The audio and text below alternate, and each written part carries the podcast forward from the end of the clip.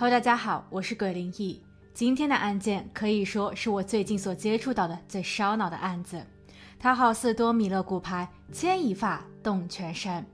而那一夜的快艇意外，就好比是被推倒的第一块骨牌，所引发的不仅仅是人员伤亡。案件发生在一个手眼通天的家族，在骨牌倒地之前，他们在当地可谓是呼风唤雨。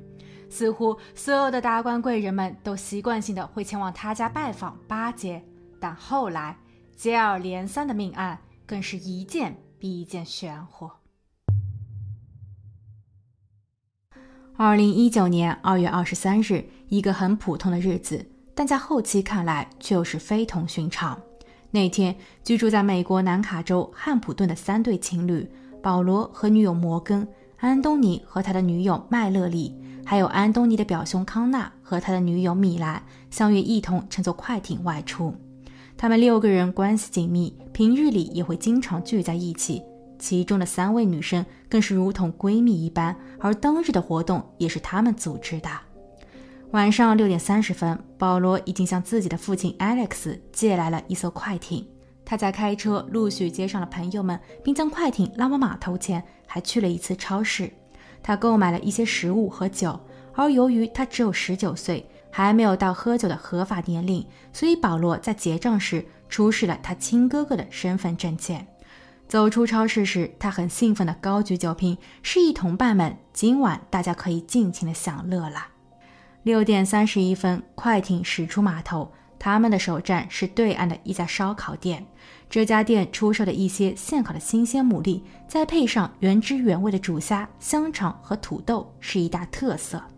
那一天，保罗的叔叔兰迪也恰巧在那儿，一群人有说有笑，还饮了几杯小酒。It's Kaylee Cuoco for Priceline. Ready to go to your happy place for a happy price? Well, why didn't you say so? Just download the Priceline app right now and save up to 60% on hotels. So, whether it's Cousin Kevin's Kazoo concert in Kansas City, go Kevin, or Becky's Bachelorette Bash in Bermuda, you never have to miss a trip ever again. So, download the Priceline app today. Your savings are waiting. Go to your happy place for a happy price. Go to your happy price, Priceline. 大约五个小时后，叔叔兰迪因为还有其他的安排，提前离场。保罗说他们也准备撤了。叔叔看着保罗似乎有些醉意，便建议保罗尽早回家。可保罗没停，他与五位朋友又开船抵达了另一个码头上的一家小酒馆。不过在那里，大家只停留了十分钟，因为三个女生都觉得时间太晚了。但当所有人登上快艇准备返航时，一场意外。也即将来临。上船后，朋友们都留意到保罗醉了，他开始变得话多，而且还有些蛮横。他亢奋地脱去了上衣，仅穿着一条平角裤站在船头。他的女友摩根让他赶紧下来，保罗则瞪了他一眼，然后跑去了船中开始掌舵。整个航行中，快艇摇晃得厉害，坐在船尾的麦勒里吓得跳到了男友安东尼的怀里。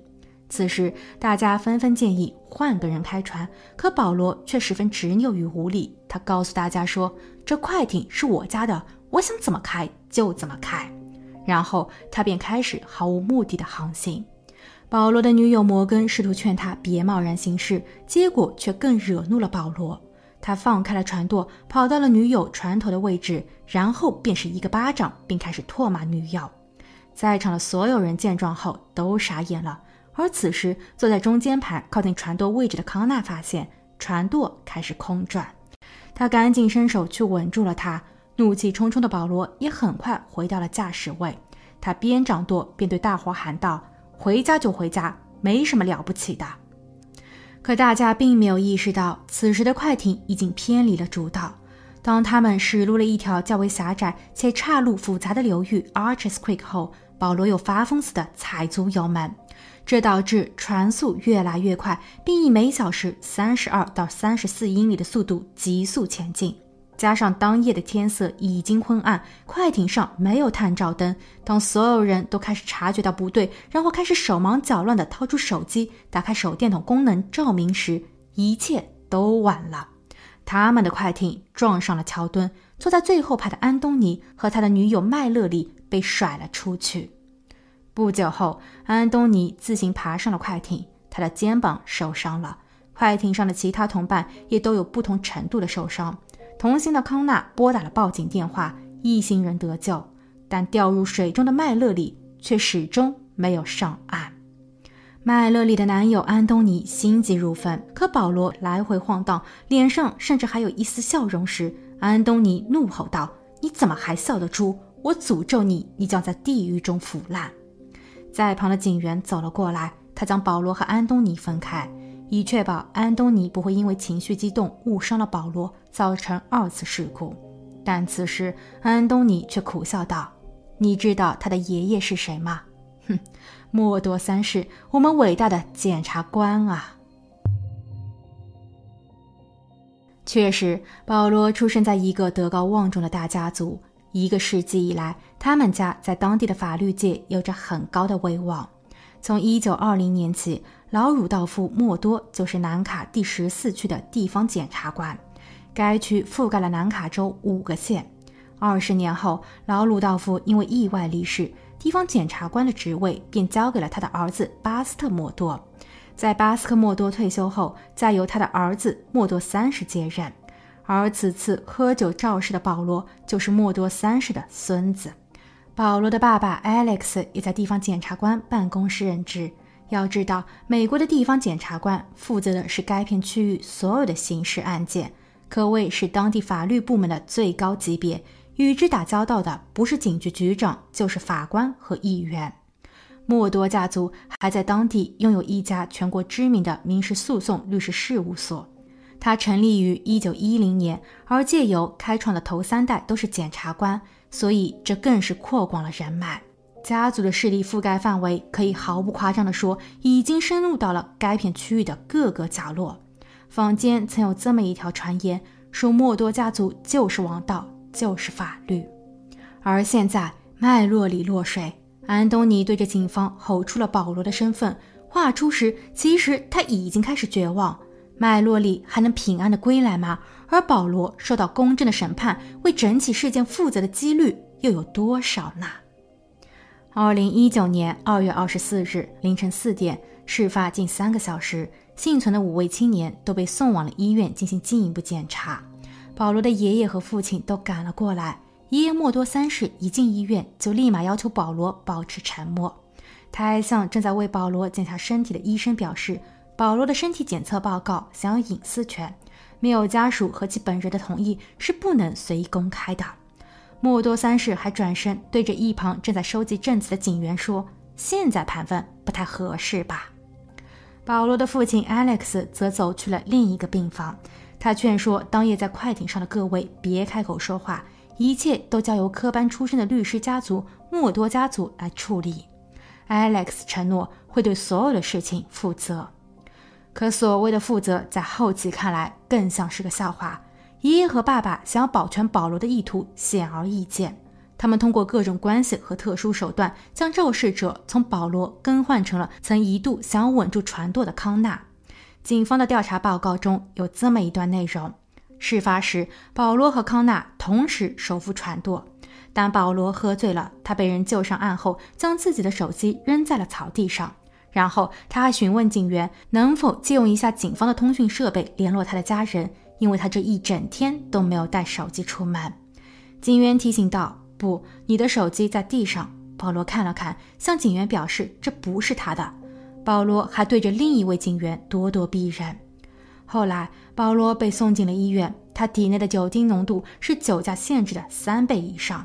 但与此同时，另一个操纵快艇的人康纳，他却一直都保持着理智，所以他其实才是真正操纵方向盘的人。他有能力去阻止事故的发生。康纳的家人在得知后相当的愤怒，他们认为这是偷换概念，颠倒黑白。快艇上的其他同行人员都可以作证，保罗并不允许别人操控他的船只。而且，即便在紧急的情况下，康纳想要去摆正方向盘，也不一定能够抢得过醉酒的保罗。康纳表示，当时的保罗像是变了一个人。与之一同乘船的其他人也均表示，对，那是保罗的另一个人格。他们曾给他取名叫提米。因为保罗之前也有过类似的醉酒情况，而每当提米被唤出后，保罗就会变得易怒好斗。而且案发当天，保罗在被送往医院进行体检时，医生们甚至将他绑在了病床上，因为就连医生都觉得保罗很有可能因为太过亢奋，从而做出更危险的伤人行为。康纳的家人还了解到。事发现场前去调查的探员中，至少有三人与保罗一家有过密切接触。第一个人承认他在前不久参加了莫多家族所主办的高尔夫锦标赛。第二个人表示，他曾经被邀请去莫多家做客，他的妻子还在莫多家的律所工作过。第三个人则说自己的母亲在近期收到了来自于莫多家律所的一张支票，具体的原因不方便透露。但这一举动绝非正规。康纳的律师指出，就是这一层层复杂的关系，包括莫多家族在当地法律界的势力，才最终导致了嫌疑人保罗不但在案发后没有被调查，还将快艇事故的主责转嫁给了因为这件事情已经导致了下巴骨骨折的康纳。这实在是有失公平。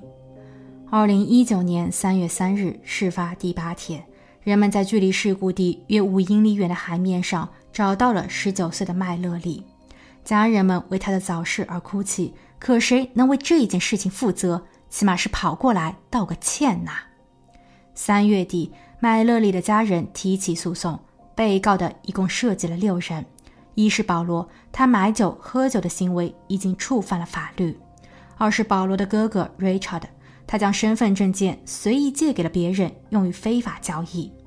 三是保罗的父亲 Alex，作为监护人，Alex 需要为儿子保罗承担相应的民事责任，而且 Alex 还涉嫌在案发后犯司法调查。四是超市，因为他们在保罗提供了非本人的身份证件后，没有仔细查看，依旧把酒卖给了他。五是海边的烧烤店。当保罗等人坐在里面边聊边喝时，服务员怎么就没有站出来质疑这群人看上去年纪并不满喝酒的年龄，为什么坐在这里喝酒呢？六是最后的小酒馆，虽然保罗他们只是在那里停留了十分钟，但有监控和消费记录显示，他们也点了酒，而整起悲剧的源头就是酒精。麦乐利的家人还通过律师表示。最后掌舵的人到底是醉酒的保罗，还是意识清醒的康纳？作为受害者家属，并不想偏袒谁，但事件必须经过合法的调查，其中的一人也必须被问责。疑似被嫁祸的康纳也通过律师将案子直接送往了州级法院，因为康纳认为保罗一家在当地的势力实在太大。他们一定会找出各种理由来脱罪。如果他能脱罪成功，那么康纳就需要承担莫须有的罪名与责任，所以他必须为自己争取权利。四月十八日，保罗的案子由司法部直接接管。如果能够定罪，保罗将会面临长达二十五年的监禁。但是莫多家族会坐以待毙吗？虽然这一件事情已经被捅到了上一级的主管部门。但莫多家族依旧能够动用自己的关系，将案件的审理时间不断推延，甚至在听证会上，法官还表示没有必要对保罗使用手铐，这可谓是特权中的特权。听证会后，保罗的父亲 Alex 为儿子提交了保释金，保罗被立马释放。回家后的保罗动身去到了南加州大学读书，整起案件的调查又被拖延了整整两年。而两年后的意外反转震惊了整个美国。二零二一年六月七日晚上十点零七分，父亲 Alex 拨通了报警热线。他慌张地说，自己五十二岁的妻子和二十二岁的小儿子保罗在自家某一处的房产中被人谋害。十点二十八分，地方警员抵达现场，只见两位受害者都平躺在院中。这院子可不是一般的大。前前后后总计有一千七百七十英亩。院子的中央是主屋和一个狗舍，周围被茂密的树林所围绕着。受害者躺的地方更靠近狗舍。十一点四十七分，州级警方抵达现场，从受害者受伤的伤口以及地上所找到的弹壳来判断，作案人起码带了两把不同的武器。法医说，他们的离世时间大约发生在晚上九点至九点三十之间，而那一个点，父亲 Alex 正在另一个城市，他去看望了自己患有老年痴呆的母亲。老母亲一直都是由 Alex 父亲莫多三世来照料，但近期莫多三世因为绝症住进了医院，医生表示情况并不乐观。那么庄园事件的作案人会是谁呢？有人猜测，这可能是一起报复行为。因为就在三天前，法院刚刚宣布快艇一案的调解失败，这意味着一群人等都将对簿公堂。而在过去的两年间，警方根本就无法找到直接证据可以证明案发时的真实情况。保罗一直在强调自己喝醉了，什么都不知道。康纳也表示自己没有办法掌舵。而案发前的几分钟，所有人又都在找手机，打开手电筒。所以，主要的负责人到底是谁，还说得清吗？失去女儿的麦乐利家人真的能迎来公正的判决吗？所以，在一个局势不怎么明朗，或者说家人们已经能够预判事情会不了了之时，他们会不会选择自行结案？另外，麦乐利的男友安东尼曾放话说，诅咒保罗在地狱中腐烂。而那一天被保罗当众扇耳光的女友摩根，她在事故中手臂受伤，留下了终身的疤痕。一同坐船的康纳则被保罗一家嫁祸成为主要肇事者。可以说，这一些人对保罗都充满了怨恨。当然啦，也可能作案人与游艇失事案无关。保罗一家背景深厚，而在势力的背后，也肯定隐藏着不少的敌人。事发的三天后，老爷子莫多三世走了。虽然这在意料之中，但接二连三的丧事也让保罗一家人心惶惶。然而，多米诺骨牌还没有结束。某日，当保罗的父亲 Alex 正驾驶着自己的汽车时，汽车的轮胎突然爆了，迎面开来了一辆汽车。然而，坐在车内的司机手里握着一把致命的武器。这一个新案子又引出了另外的。两起命案。